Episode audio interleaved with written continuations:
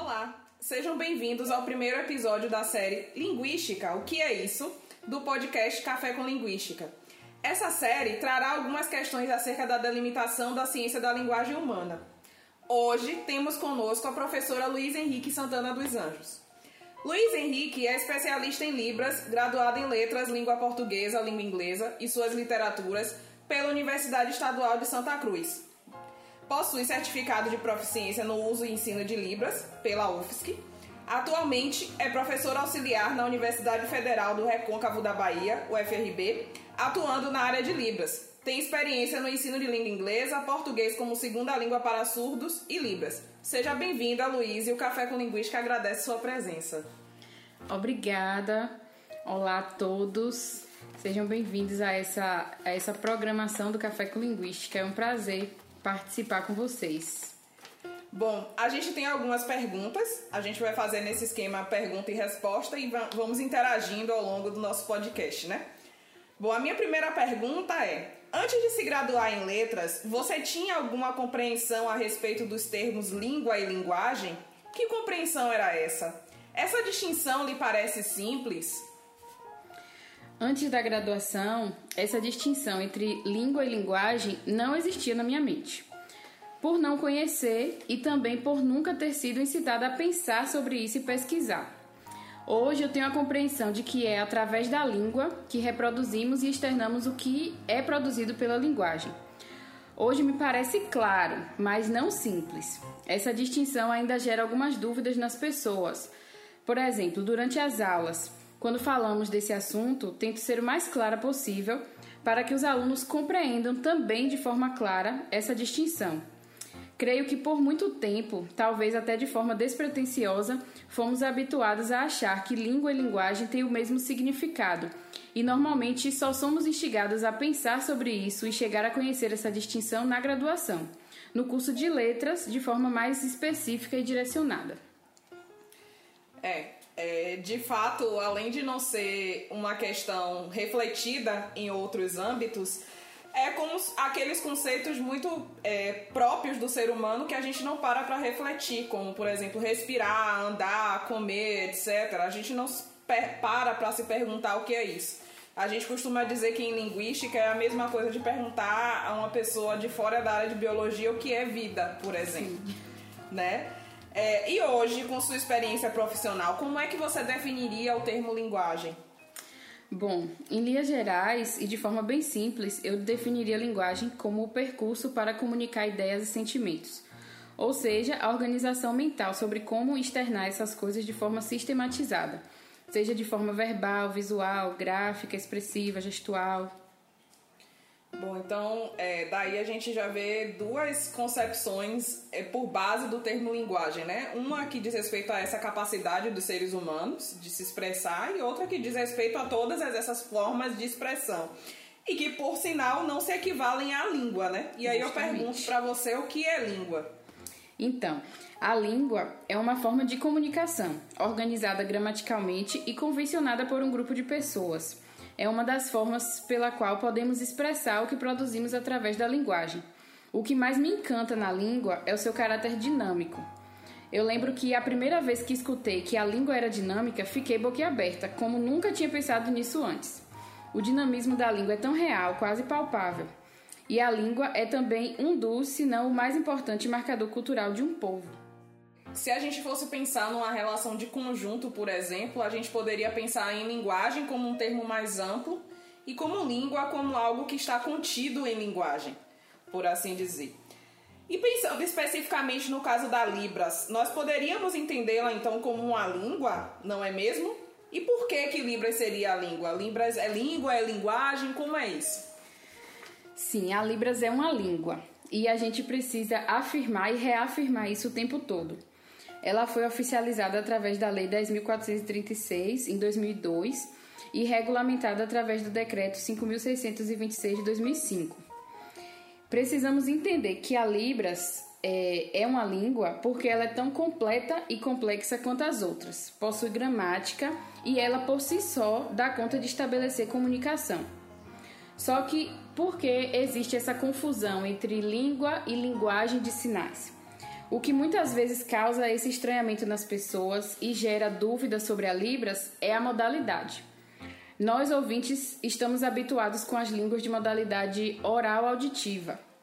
E quando nos deparamos com a língua gestual visual, não temos a dimensão do alcance dessa língua. E por não conhecer, acabamos estabelecendo ou reforçando esses mitos que permeiam a Libras e a comunidade surda. É muito comum a gente é, ouvir pessoas é, falando que a Libras é uma linguagem artificial, que é uma língua só é, para comunicação em, em, casos excepcionais. E isso tudo não, não faz parte do contexto real da língua. É, e a falta de informação muitas vezes leva as pessoas não só a colocarem uma língua num papel minoritário, mas a descredibilizarem toda uma comunidade, que é a comunidade dos surdos, e de cometer vários equívocos, né? Então, é, é, essa coisa da linguagem de sinais é muito recorrente, por exemplo, nas mídias, nas redes sociais. É, às vezes as pessoas chamam de Libra ou de qualquer coisa do tipo, justamente por não terem essa percepção de que é Libras, de que é uma língua, de que existe uma comunidade de falantes e de que ela é simplesmente adquirida por falantes em processo de aquisição da linguagem, como qualquer outra língua, como português, como inglês, espanhol e assim sucessivamente. Isso, justamente. E em relação a isso, eu queria sugerir a leitura de um, um livro que é muito interessante o título do livro é Libras, que língua é essa? de Aldrey Gessé. É um livro que normalmente eu indico para quem está iniciando nessa, nesse estudo, porque ele traz vários mitos sobre a Libra, sobre a surdez, sobre a comunidade surda. E é importante a gente ter esse conhecimento para desmistificar aquilo que já está incutido na sociedade. Sim, exatamente. É, agora, né, para é, as pessoas que acompanham mais essas redes, essas mídias, por exemplo, de, de fofoca, enfim, de artistas, etc., começou a circular um vídeo uh, da Miss, que foi eleita esse ano, né, foi aclamada, fazendo aula de Libras. E aí, os impropérios que as pessoas iam falando com relação à língua. Ah, que legal, ela está aprendendo linguagem de sinais. Ah, que legal, ela está aprendendo Libra. Ah, que legal que vai ser show ela chegar no Miss Universo é, é, se expressando né, nessa linguagem e tal, e atingindo os surdos, por exemplo, como se fosse uma, uma espécie de favor, né? Quando na verdade nós pertencemos a uma grande comunidade de falantes brasileiros e nós deveríamos simplesmente nos atentarmos para incluir e não excluir, né? Justamente, e muitas pessoas veem a questão da aquisição da língua e da utilização dela, especialmente pelos ouvintes, como algo, é, como, como um favor realmente, como algo assim, uma caridade muito grande. Então as pessoas costumam dizer assim: nossa, você é professora de Libras, ou você faz um trabalho lindo, seu trabalho é maravilhoso, você cuida das pessoas especiais. Então a gente ouve muito isso e a gente precisa o tempo todo desmistificar essas coisas. As pessoas é, causam, o que causa muito estranhamento nas pessoas é verem surdos que têm uma profissão, que desempenham a sua profissão com competência e as, isso causa estranhamento. As pessoas estranham um surdo que vai ao banco resolver suas coisas, que tem uma vida própria e autônoma, né? E a gente que está envolvido na comunidade surda, a gente percebe que isso é o normal e que isso precisa ser normalizado na sociedade. É, agora no Dia Nacional do Surdo, né? É, uma série de vídeos bombaram assim no Instagram e um deles que teve muito destaque foi um vídeo de Regina Casé, cuja filha é parcialmente surda, ela só escuta os graves, ela não escuta agudos, falando sobre capacitismo, né? Que é justamente sobre essa coisa que as pessoas têm de é, atribuir determinadas cargas aos surdos. Ou seja, ai meu Deus, para falar com ele eu tenho que falar alto, eu tenho que falar gritando, ou é tão bonita, mas ela é surda, né? Ou mas é, é, será que eu tenho que fazer gestos aleatórios para poder me comunicar com ela, enfim. Sendo que, na verdade, não é preciso nada disso. São seres humanos, são pessoas que se expressam através de uma língua, que interagem a partir dessa língua e constroem a realidade a partir dela. Sim. E que existe uma diversidade muito grande dentro dessa comunidade também, né? Porque não existe. Primeiro, que não existe o tal do surdo mudo, Sim. que é alardeado né, por aí. Segundo, que existe uma diversidade muito grande dentro do espectro de surdez. Então, sim, sim. Isso contempla uma série de questões, uma série de coisas. Justamente. Uma coisa que também é muito importante assim a gente reafirmar é a questão da autonomia do surdo. O surdo ele ainda é muito limitado dentro da sociedade justamente por falta de acesso à língua. Então, o surdo ele não tem autonomia, por exemplo, para chegar num banco e resolver os problemas porque ele não tem atendimento na língua dele. Então ele precisa se esforçar. Alguns surdos eh, são oralizados, então conseguem, eh, mesmo que com dificuldade, mas conseguem realizar um diálogo e, e conseguem entender um pouco melhor. Mas a gente percebe que muitas dúvidas permanecem porque a informação não chega como deveria. Então, existem estudos que falam sobre essa questão da, da oralização. Né? Então, às vezes, surdos que são oralizados, por mais que eles tentem acompanhar a leitura labial, eles acabam perdendo muita informação, porque não chega a informação completa. E tudo isso é, é reflexo né, dessa, dessa língua que ainda é considerada nova na, na nossa sociedade, né? Sim. É, só para finalizar, eu gostaria de saber como que você entenderia em linguística né, a importância de nós definirmos esses termos língua e linguagem com clareza. Então, compreender isso, é, eu diria que é um divisor de águas para o estudante né, da, do curso de letras, da área de linguística. Porque conseguir compreender com clareza a diferença entre língua e linguagem é fundamental.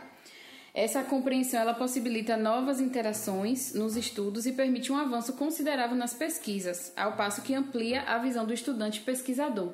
É interessante porque, é, enquanto a gente não, não compreende essa diferença, a gente fica limitado, a gente fica sempre no, nos mesmos conceitos. E quando a gente passa a compreender essa diferença, essa amplitude da linguagem, a gente começa a trilhar novos caminhos na pesquisa e a gente começa a ver novas possibilidades de pesquisa. E na área de Libras também.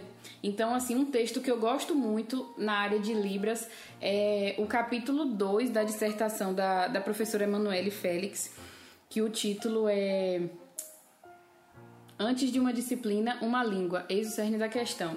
Ele fala sobre a Libras enquanto língua antes de ser disciplina, porque muita gente faz essa relação de que a Libras se tornou língua por ser disciplina curricular obrigatória, e é justamente o contrário. Então ela faz todo esse processo histórico sobre isso e faz uma, uma abordagem muito interessante, diferenciando língua e linguagem. Então ela traz vários conceitos, vários teóricos. É um texto muito bom de, de fazer a leitura, muito tranquilo e é muito está tá disponível no, no Google, na internet e é muito interessante fazer essa leitura para compreender essa distinção. Isso, eu acho que uma das coisas mais relevantes nesse contexto, principalmente pensando no caso da Libras, é entender que línguas elas surgem espontaneamente, né? Elas surgem espontaneamente dos contatos das necessidades de, dos, dos grupos de falantes e da aquisição. Então, a Libras não foi simplesmente inventada por alguém como o Esperanto, por exemplo, que é uma língua artificial, Sim. né? Ou como a língua do I ou como a língua do P. Enfim, que não atendem a todas as situações comunicativas, mas a Libras sim, ela é eficaz em todas essas situações que a professora Luísa descreveu aqui pra gente. O Café com Linguística agradece mais uma vez a presença e a participação e vocês que estão aí ouvindo, fiquem ligados nos próximos episódios do podcast do Café com Linguística.